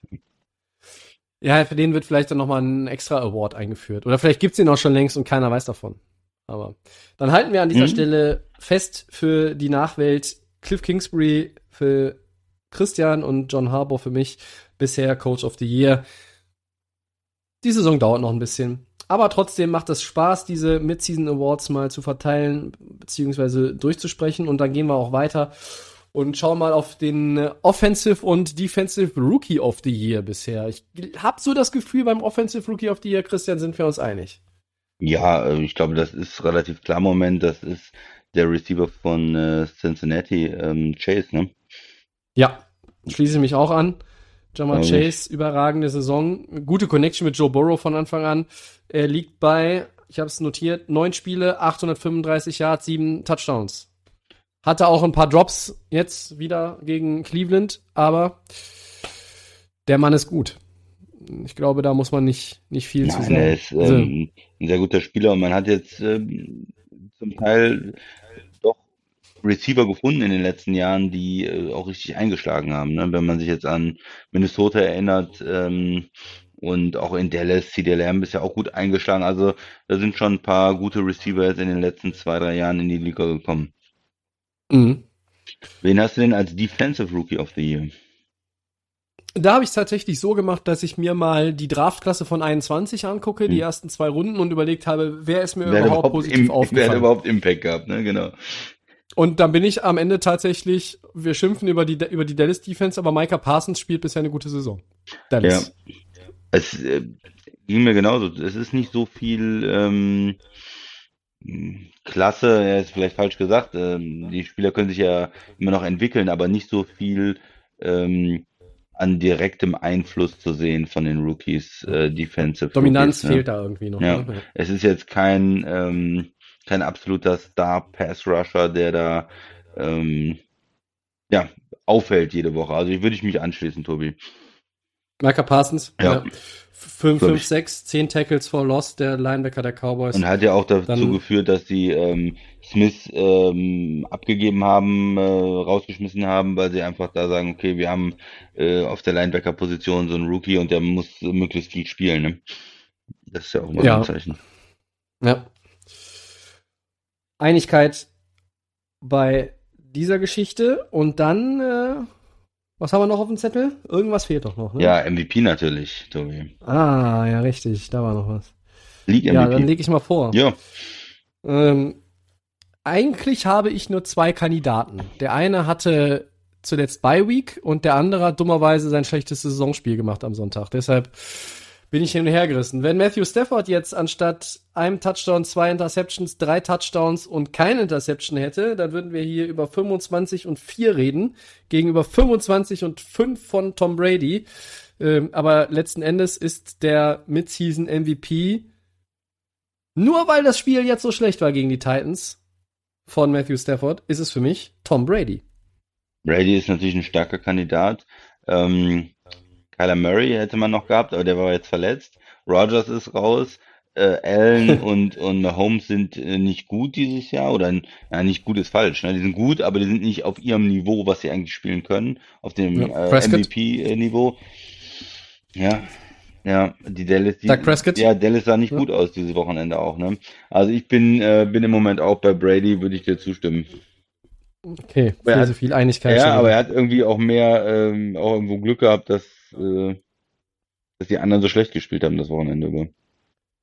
ja, letzten Endes, äh, Tom Brady interessieren, glaube ich, die MVP-Auszeichnungen, haben wir schon ein paar Mal gesagt, äh, nur noch sekundär, wenn überhaupt, weil ihm geht's darum, einfach noch einen weiteren Ring und noch einen weiteren Ring und noch einen weiteren Ring. Äh, Am liebsten mehr Ringe als Finger am Ende zu haben. Jetzt sieht Tampa Bay ja auch irgendwie wie ein Gewinner des Wochenendes aus, ne? Weil Dallas verliert und also von den Top-Teams hat nur Arizona gewonnen. Und da ist ja immer noch so ein bisschen der allgemeine Tenor, das ist ja auch meine Meinung. Wie sind die denn, wenn es in die Playoffs geht? Aber das ist wiederum eine andere Nummer. Also Tom Brady kann man hier äh, nehmen. Ich hätte tatsächlich Stafford genommen, wenn äh, sie das Spiel gewonnen hätten und er gut gespielt hätte. Aber jetzt bin ich dann beim Ziegenmann. Defensive Player of the Year, Christian, hast du da auch jemanden? Ja, da hat man eigentlich zwei Möglichkeiten, so wie ich das sehe. Entweder man geht mit äh, Interceptions ähm, und einem Mhm. Defensive Back, dann ist es äh, Trevor Dix von den Cowboys, der hat schon sieben Mhm. Picks. Oder man äh, geht mit einem Pass Rusher und dann ist es eigentlich äh, bis jetzt so als dominantester Spieler dann Miles, Miles Garrett von den Browns mit 12 Sacks Mhm. in neun Spielen. Das ist natürlich schon extrem stark, wenn man das hochrechnet. Kommt man da auf die, ähm, die 20 Sacks ungefähr. Ja. Mm. Aber ich sag für die erste Hälfte für mich Trevor Dix mit sieben Interceptions. Interceptions sind echt schwer zu bekommen in der Liga, wo die Quarterbacks ähm, sehr gut auf den, auf den Football, auf das äh, Ei aufpassen. Und äh, ja, da sage ich mal, die sieben Picks ähm, sind schon beeindruckend. Und wenn er dann wirklich insgesamt 14, 15 Picks hätte, das wäre Wahnsinn. Und dann wäre er, glaube ich, Defensive Player of the Year. Ja. Ich gehe dann tatsächlich mit dem anderen Mhm. und sage Miles Garrett. Einfach nur so, ohne Erklärung, oder? Ja, du hast die Erklärung eigentlich ja schon geliefert. Also der, äh, er spielt, er spielt wirklich konstant. Nicht Edge Rusher. In diesem Jahr, ja, er, er ähm, ist bei den Quarterback Sex da auch weit vorne und hat da, ähm, er, er trägt die die Brown, Browns Defense, wo ja viel Geld investiert wurde, ähm, die aber auch immer so ein bisschen zwischen gut und böse ist. Er ist eher einfach die, die Konstante und ähm, das ist halt einer der Linemen in der NFL, wo du dich als Gegner quasi noch mal eine Stunde extra darauf vorbereiten musst. Ne? Auf, auf jemanden wie Aaron Donald natürlich auch immer, aber Miles Garrett ist dieses Jahr bisher der dominanteste Pass-Rusher und deshalb ist er für mich hier auf äh, Defensive Player of the Year Kurs. Stark. Und nicht TJ Watt, der elf, glaube ich, hat oder so. Ja, ist ja auch nicht weit weg. Ähm, Mal gucken, vielleicht kann er ja da noch, da noch vorbeikommen Ja. auf deiner Liste. Ja, die, die Sack-Kategorie wird auf jeden Fall von einem der beiden, glaube ich, am Ende auch, auch gewonnen. Weil Jeffrey Simmons kann halt nicht jede Woche Nein, nein, das geht nicht. Das geht nicht. Okay, okay. Dann machen wir die Midseason Awards zu und gehen weiter. Woche 10. Ähm, wir haben jetzt schon relativ viel gequatscht heute, weil wir natürlich auch über die ganze Aaron Rodgers Nummer wieder lange sprechen wollten. Ähm, Christian, die Patriots haben dreimal in Folge gewonnen. Die sind so ein bisschen, ich möchte fast sagen, unterm Radar. Und die treffen auf die Cleveland Browns. Die konnten, hast du eben schon gesagt, ein Zeichen setzen. 41-16 bei den Bengals gewonnen. Welches Team setzt denn jetzt seinen Trend in Woche 10 fort? Ich glaube, die Patriots sind, ähm, die haben am Anfang der Saison auch ähm, unglücklich verloren gegen Miami das erste Spiel und dann auch schwere Spiele gehabt. Und die Patriots-Fans sind, glaube ich, insgesamt ähm, nicht, nicht so ähm, ja, niedergeschmettert gewesen, sondern haben das, glaube ich, ganz gut gesehen. Hm, wir haben jetzt ein paar Spiele verloren, aber die haben Vertrauen, glaube ich, auch dem Team, Vertrauen im Coach. Die wissen, hm, un- unser Rookie-Quarterback macht einen guten Eindruck eigentlich von den haben das ein paar Mal gesagt, von den Rookies ähm, spielt er eigentlich am solidesten. Er spielt jetzt nicht oft nicht spektakulär, aber er spielt eigentlich ähm, ordentlich. Ähm, man kann mit ihm gewinnen, so wie, wie man das erwartet. Er ist gut gecoacht, trifft ganz gute Entscheidungen. Und äh, jetzt haben sie diese drei Spiele gewonnen und für mich wirken sie so, als wenn sie in der AFC doch in die in die Playoffs kommen könnten, oder? Also, dass sie ein noch schwer zu schlagendes Team sind, was vielleicht nicht die Division gewinnt, da sehen wir immer noch äh, die Bills vorne, aber wenn man sich andere Teams anguckt, wie Miami, die komplett implodiert sind, ähm, die Jets in der Divi äh, Division, aber auch in anderen äh, Divisionen, Teams äh, in, in der South oder so, dann sind Mhm. die, sind die Patriots doch, wenn es um die ähm, ja, um die Playoffs-Plätze geht, äh, ein Team, mit dem man rechnen muss. Jetzt gegen Cleveland. Ja, Cleveland lebt ja weiter von der ähm, von dem Running Game. Hatten jetzt ein sehr gutes Spiel gegen Cincinnati. Ja, aber ich glaube, ja, die Patriots können eigentlich mit der Defense auch immer ganz gut spielen gegen Mannschaften, die so ein bisschen eindimensional sind. Ne? Das ist ja so diese ganze Idee Ja. von von Belichick. Der wird, glaube ich, nicht ähm, zulassen, dass Cleveland über New England drüber läuft. Dass ähm, wenn er das irgendwie vermeiden kann, ne? wenn die wenn die Spieler es schaffen gegen die O-Line und gegen die Running Backs ähm, sich da zu behaupten, dann wird das der Gameplan sein. Also den Lauf äh, zumachen und mit der, wir haben ja talentierte Corner auch, äh, zu sagen, okay, wir spielen hier eins gegen eins und äh, Baker Mayfield, zeig uns mal äh, die, die Würfe, zeig uns mal die Möglichkeiten, seine Receiver hier äh, einzusetzen. Und von daher sehe ich da ähm, auch die Möglichkeit für die Patriots zu gewinnen.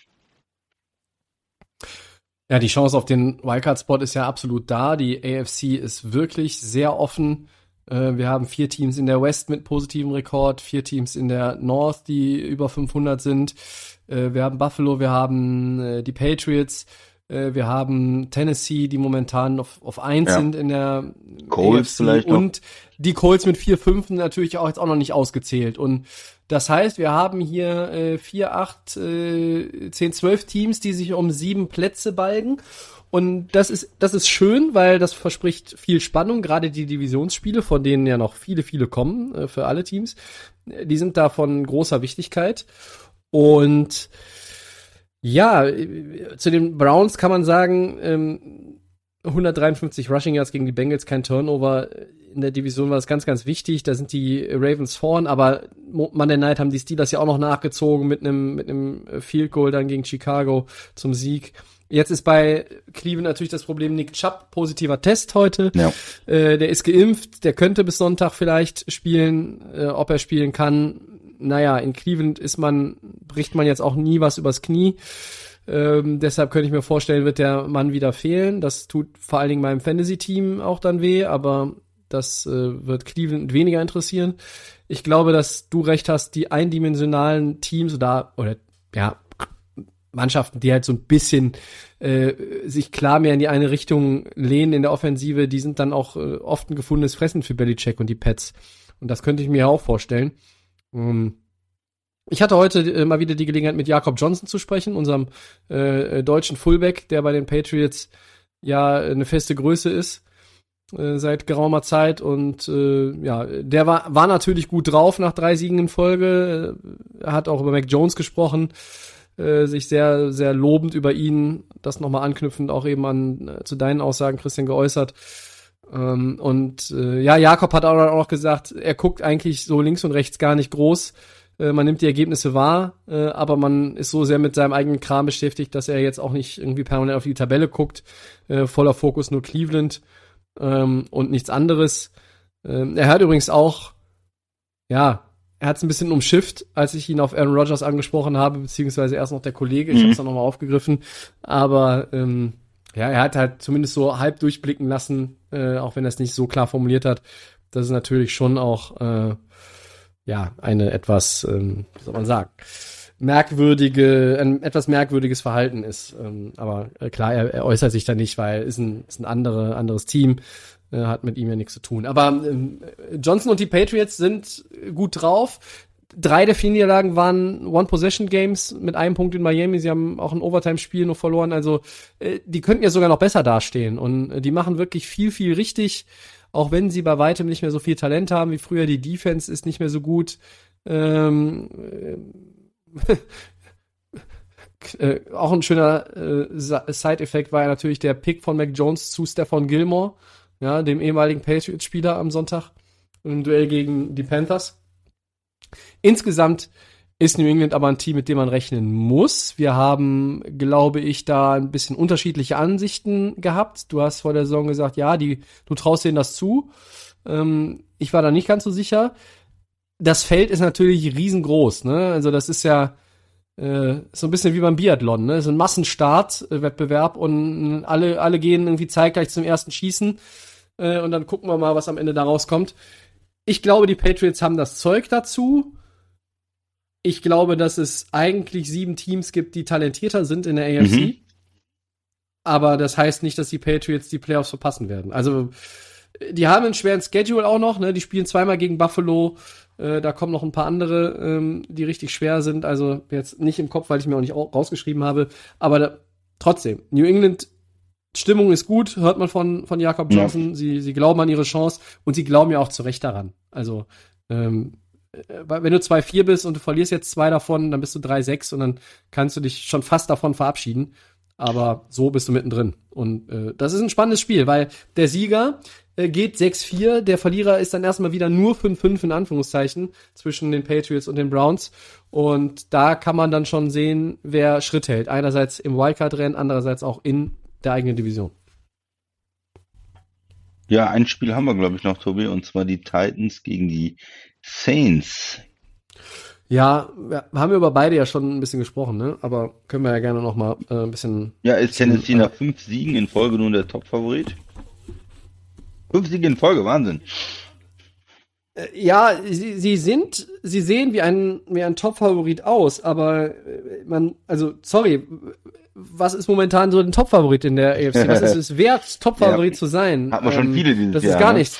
Das ist gar nichts wert, weil du äh, jede Woche geht das Power Ranking kreuz und quer und du weißt nicht so genau, ähm, welche Überraschungen dann wieder auf dich warten gehen wir noch mal so ein bisschen zurück jetzt, was Tennessee die letzten Wochen gemacht hat. Ja, äh, wir erinnern uns, die haben erstmal einen ziemlich derben äh, auf die Mütze gekriegt von Arizona in Woche 1. So, dann gewinnst du gegen Seattle, du gewinnst gegen die Colts, verlierst gegen die Jets. So, 2-2. Dann gewinnst du gegen Jacksonville, Pflichtsieg, 3-2. So, und dann kommt ein Stretch, wo du spielst gegen Buffalo, Kansas City, die Colts und die Rams. Haben die alles gewonnen. So. Ähm, das gegen die Colts in, wie man so schön sagt in den USA, Dramatic Fashion. Gegen die Chiefs deutlich, gegen die Bills auch mit drei. Zuletzt halt gegen LA. Ähm, ja, sie sind aktuell der Top-Favorit. Was bedeutet das? Bedeutet in meinen Augen nicht wirklich viel. Sie sind ein Playoff-Team. Ich glaube, dass sie die Division gewinnen werden. Auch ohne Derrick Henry. Derrick Henry könnte dann in den Playoffs wieder eingreifen, wenn alles gut läuft. Äh, trotzdem wird sich der Ausfall des, des Star Running Backs auch äh, kurz, kurzfristig bemerkbar machen und, und nicht langfristig. Also jetzt ist das nicht, hatte das kein Gewicht gegen die Rams aus diversen Gründen, die wir auch eben besprochen haben. Aber irgendwann wird sich das schon bemerkbar machen, weil dafür ist es alles zu sehr auf Henry ausgerichtet. Ich denke auch, man darf bei Tennessee nicht zu positiv sein. Ähm, sie haben mich überrascht, dass sie das Spiel gegen die Rams gewonnen haben. Auch, dass sie Henry jetzt erstmal kompensieren konnten. Aber die Saints zum Beispiel, die haben eine, eine gute Defense, ne? eine, eine gute Front und wenn das Spiel ein bisschen anders läuft, wenn sie hinterherlaufen oder so, dann wird's äh, wird's schwer. Und es ist umgekehrt, die Saints Offense ist jetzt nicht erschreckend. Ähm, ich glaube auch nicht, dass Tennessee so dominant spielen kann, wie sie das jetzt gemacht haben. Also die, die wahre Tennessee Defense liegt, glaube ich, irgendwo dazwischen, zwischen der Performance gegen die Rams mhm. und was man zum Teil am Anfang der Saison gesehen hat, wo sie Top 5 schlechteste Defense der Liga waren, ja, ähm, und enorm viel abgegeben haben. Und ja, von daher denke ich, man darf sie nicht zu hoch jubeln. Das wird, glaube ich, ein, ein schwieriges Spiel für Tennessee und ich würde, glaube ich, eher auf die Saints setzen, gerade nachdem die wieder verloren haben. Einfach, ähm, ja, weil die Motivation da bei den Saints, glaube ich, äh, sehr hoch ist und äh, Tennessee ist, glaube ich, äh, ohne, ohne Running Game gegen die Saints doch, doch schwer haben wird auch. Ich weiß nicht, wen, auf wen ich da tippen würde bei dem Spiel. Ich sehe es so ein bisschen als 50-50-Game, weil New Orleans halt einfach auch Stress hat. Die haben dieses Spiel gegen Tampa Bay mit, mit Simeon gewonnen da war so ein bisschen ja für mich auch der Funke übergesprungen, dass man sagt, okay, das ist ein Playoff-Team. Den traue ich es auch weiterhin zu, in der NFC eine Wildcard abzugreifen, weil Tampa werden sie nicht angreifen können, äh, um den Platz eins in der, in der South. Aber die, äh, das Passing-Game, wo, wo gehen die Bälle hin? Also Michael Thomas kommt wohl nicht mehr wieder in der Saison. Da wäre eh fraglich gewesen, in welcher Verfassung, wie, wie, wie kann er dem Team helfen? Ähm, Traquan Smith, Marcus Callaway, Deontay Harris, das ist alles nichts, was, was mich so vom Hocker reißt. Dann geht's halt nur über Kamara, du hast halt Ingram noch dazu geholt, was wirklich gut ist, damit du das ein bisschen entzerren kannst und, und Kamara nicht total überspielt ist, schon im Dezember. Äh, aber ja, New Orleans lebt dieses Jahr auch von der Defense. Ähm, ich glaube, dass sie gut Druck auf, ausüben können auf Tannehill. Deshalb kann ich mir auch gut vorstellen, dass sie das Spiel gegen die Titans gewinnen. Ähm, ähm, ja, aber die Niederlage gegen Atlanta hat, hat, das ist ein Rückschlag gewesen. Und das ist nicht ein, so ein Rückschlag von der Sorte, ja, macht nix. Ähm, dann gewinnst halt nächste Woche, sondern das ist halt so ein, so ein Spiel, wo du einfach ja, denkst, ach komm, das, das, das ist, das ist, genau, das ist einfach Kacke zu verlieren. Und dann hast du, hast du jetzt halt einen Gegner, der wirklich auf einer Erfolgswelle schwimmt, der viele gute Teams nacheinander weggeputzt hat. und es wird für New Orleans eine schwere, schwere Nummer. 50-50 Game. Ich sehe eher sogar jetzt, je mehr ich darüber rede, Tennessee leicht vorne. Weil ich mir momentan, mir fehlt die Fantasie in der, in der Offense äh, bei, den, bei den Saints. Mehr noch, als mir die Fantasie für die Offense der Tennessee Titans fehlt. Also, da kann man ja auch Argumente für finden. Ne? Ja. Okay. Aber Top-Favorit, Christian, für dich äh, ist halt auch irgendwie so ein Prädikat, was nur eine kurze Halbwertszeit hat. Ja, klar. Hat, ne? Also das ist in, in der gesamten Liga dieses Jahr und es war ja auch schon letztes Jahr zum Teil. Also Tampa war ja am Anfang nicht so stark und hat sich dann erst in der zweiten Saisonhälfte auch irgendwo rauskristallisiert. Ähm, du hast auch immer mal wieder so in den vergangenen Jahren, auch bei den Patriots war das oft so in den Meisterschaftssaisons. Die haben am Anfang, hm, waren die 4-2, dann haben sie mal ein Spiel verloren und dann äh, musst du halt in den besten Football, wird ja immer gesagt, im Dezember und Januar spielen und dann so richtig in den Flow mhm. kommen.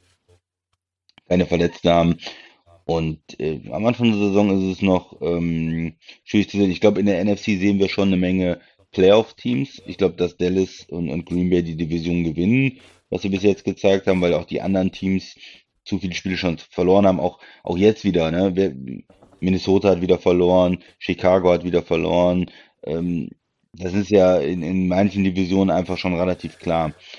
Aber auf der anderen Seite, wer ist jetzt wirklich das beste Team? Wen würde man vorne sehen in dem Spiel Rams gegen Buccaneers oder äh, Packers gegen Arizona Rückspiel oder irgendeine andere Kombination von den Vieren schwierig. Und auch in der AFC Kansas City und, und die Bills haben ja äh, immer noch die Chance, die ganze äh, Saison rumzureißen. Wenn es auf einmal wieder klappt in der Offense, wenn ein paar Plays kommen, wenn vielleicht der ein oder andere, der angeschlagen ist, äh, besser spielt, wenn die O-Line besser blockt, wenn man in so einen Flow reinkommt, dann sind diese Teams vielleicht auch wieder da.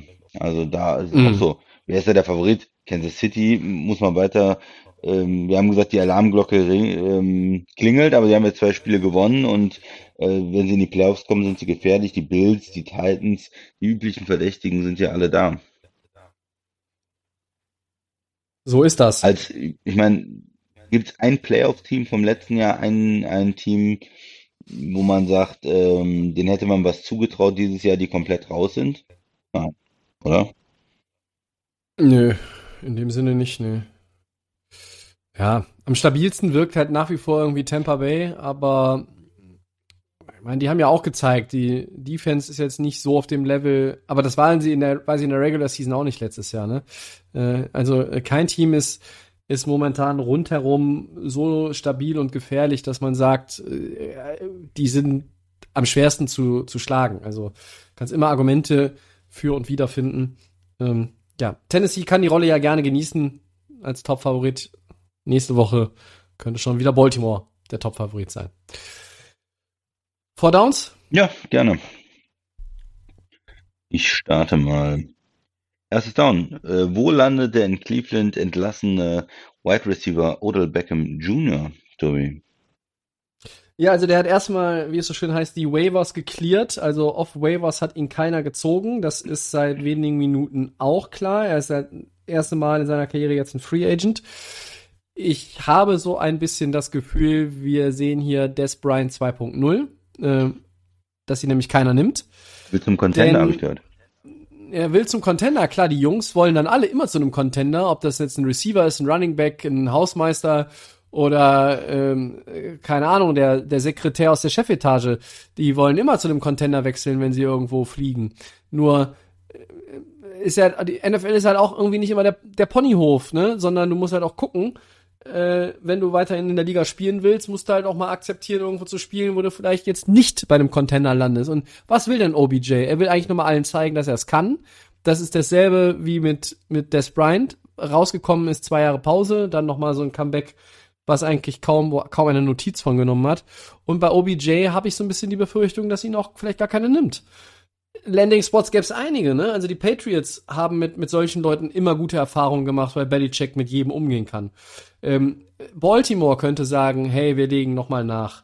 Äh, die Packers könnten theoretisch ja auch noch mal einen Receiver gebrauchen, aber ähm, die beiden Favoriten für mich sind eher so die Saints oder die Raiders, weil die Saints, haben wir eben darüber gesprochen, sollten das Risiko eingehen, wenn ich mir überlege, welche Receiver die aktuell haben. Und die wollen ja zumindest in die Playoffs. Der könnte da wirklich helfen. Äh, Und die Raiders könnten nach der Causa Henry Rux auch noch so einen Move machen. Ähm, weil, ja, Las Vegas und überhaupt die Raiders Franchise auch mal Star Power und irgendwo, ja, die ducken sich auch nicht weg vor solchen Entscheidungen und deshalb die beiden Teams könnte ich mir noch vorstellen.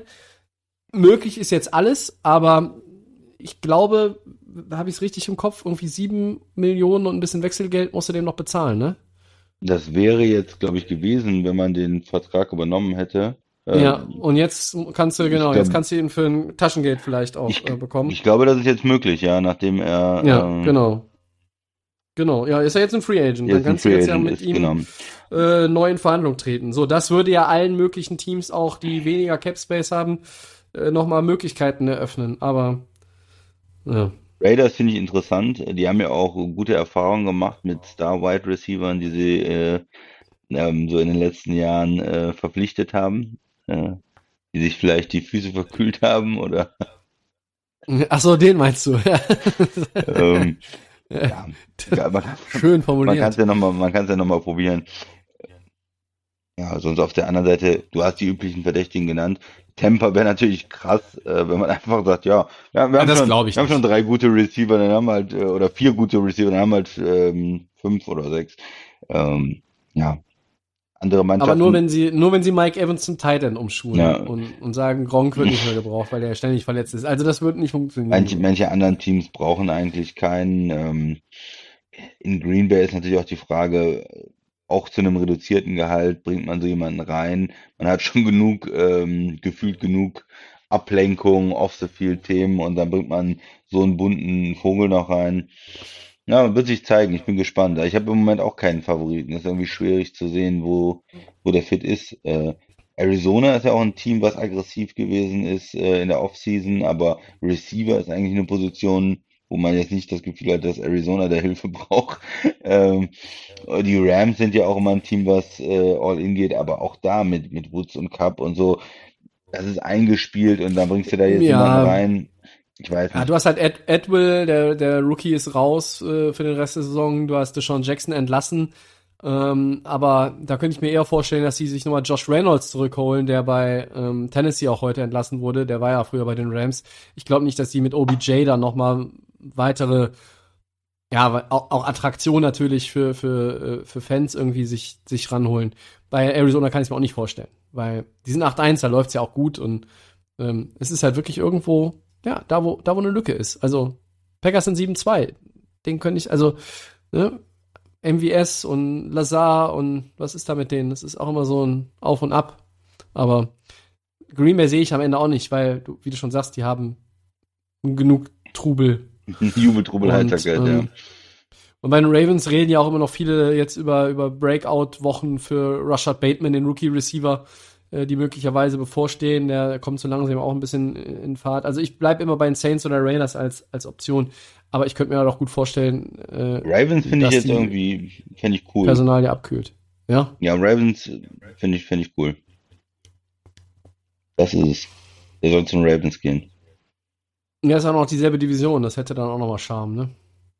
Cool. Ja, wurde auch schon über eine Rückkehr zu den Giants spekuliert, aber da wird's ja mit der Contender-Nummer ein bisschen schwierig, ne? Eng, sage ich mal. Müssen wir, müssen wir das Ganze ein bisschen weiter fassen. Contender und- für einen hohen Draft-Pick oder Und wenn man ein Argument für OBJ mal finden möchte, dann sollte er vielleicht auch mal gucken, dass er mit einem guten Quarterback zusammenspielt. Ne? Also das war in seiner Karriere. Baker Mayfield war vielleicht sogar der Beste, aber da stimmte die Chemie einfach nicht. Beste, Also ja. ne, du brauch, bräuchtest jetzt jemanden, äh, der wirklich Format hat und dann auch mal den Ball zu ihm schmeißt und ja. Schauen wir mal, was das noch gibt. Ich bin, also es ist ganz, ganz schwer. Ich äh, sehe uns hier nächste Woche reden mit Episode 199, hat sich nichts getan, aber vielleicht liege ich auch falsch. So, zweites Down, Game Pick, Christian, Packers gegen Seahawks. Besonders schwer, weil keiner weiß, wer eigentlich Quarterback spielt in Green Bay. spielt Russell Wilson, sieht im Moment gut aus, spielt äh, Aaron Rodgers, sieht im Moment okay aus. Äh, wenn beide spielen, wäre es natürlich interessant. Ähm, man will Ja, natürlich, ich habe gehört, Pat McAfee könnte vielleicht auch Quarterback für die Packers. ja, man will, man will ja die Stars sehen. Ich gehe jetzt mal einfach davon aus, beide Quarterbacks spielen und dann ist es Ja. zu Hause und dann sage ich, Green Bay äh, gewinnt das Ding.